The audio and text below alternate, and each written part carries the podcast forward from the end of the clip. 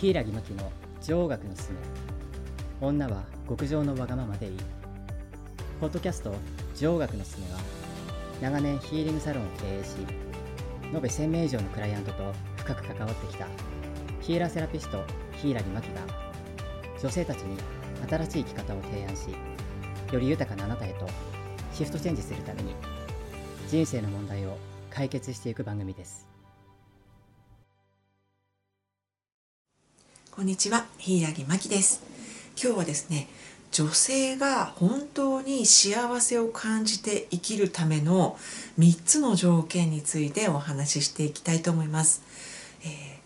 女性がですね、本当の真実の幸せを手にして生きるためには3つの条件があります。えーこれはですね私が長年このスピリチュアルカウンセラー、まあ、ヒーラーセラピストとしてね活動してきた中で本当にもう1000人以上のクライアントさんと向き合った中で見えてきた答えなのでぜひ参考にされてください。はい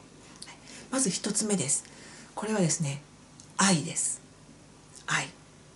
愛と一言に言ってもものすごく広いテーマなんですがこれは広い意味では自分を愛することができるというのが最終的な部分だと思います。人は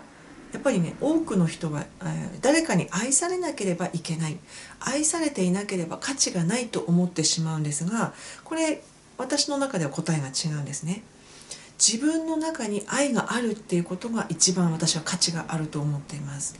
たとえ他の人にそのここちら側の意図が伝わらなくてもその人の中に、まあ、その人を愛している部分があればそれが一番重要なんじゃないかなと思います。もちろんね親子関係一つとってもそうですしお互いが本当は愛を持っているんだけれども価値観が違ったり言葉のやり取りが下手くそだったりしてどっかで憎み合っちゃったりする時もありますよね。でもこれはどこかで相手から愛をもらわなければいけないって思ってるそのエゴが、えートラブルを引き起こしたりするんです。だけど自分がお親を愛してるなとか自分が彼を愛してるな自分が旦那さんを愛してる。自分が子供を愛してるな。ただそれだけなんだなっていうその自分の中にある愛を確認できれば人は全然、まあ、生きていけます。なので、えー誰かからたくさんの愛を与えてもらう愛ではなくって自分の中に愛があるということを実感することですね。今私がお伝えした。愛これが一つ目です。二つ目、えー美です。女性は絶対ここ譲れないですね。あの化粧してないですとかほとんどすっぴんで全然ファッションに興味ないですっていう人でも実は、えーだんだんご自身のそのパーソナリティが表に出てくるとめちゃくちゃおしゃれさんだったりします。最初は本当におしゃれ興味ないですとか自分みたいなものがおしゃれしてももう全然価値がないのでやりませんなんて言ってた人たちもどんどん自分の,、ね、あの内側が解放されてくるとやっぱり美しくありたいんですよ。そしてアンチエイジングっていう言葉が良くないっていうのもあるけど私はやっぱりずっと若く若々しくいたいっていうのはどなたでもあると思うんですもちろん男性でも。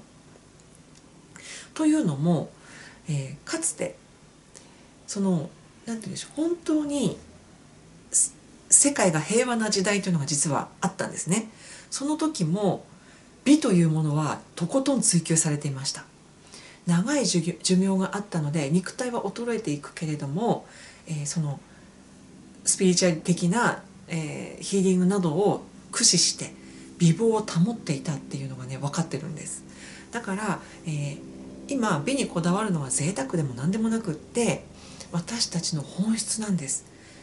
自分の中にある美を追求したい。それが若々しくいること若々しいっていうのはどうしても生命力にあふれているので命そのものみたいな感じなんですね。若々しさというのは。だから若々しさを求めることは悪いことではないと思います。だけども年齢を重ねることに恐怖するっていうのはちょっと違います。こうなってくると、えーまあ、今度は逆に執着になってくるのでそうではなくて年相応であるけれども若々しさを保つっていうのが、まあ、一番の美かなっていう気がします。はい、そして3つ目ですね。3つ目が豊かさです。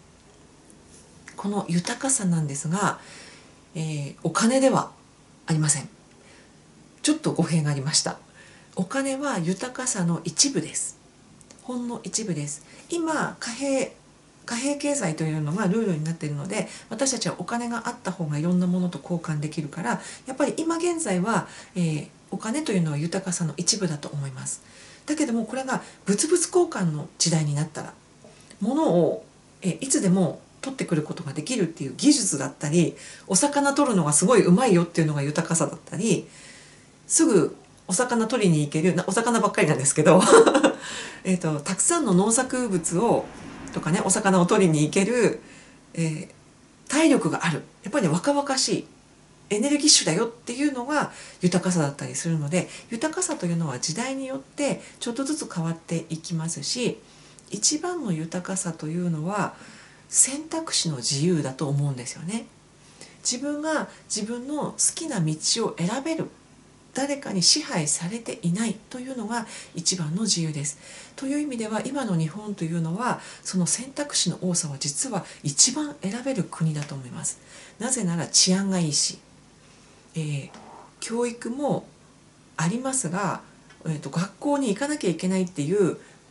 枠を壊せばありとあらゆる学校学ぶことっていうのが開かれています。そして多少親から泣かれたり怒られたりするかもしれないけども自分の道を追求するということは許されています。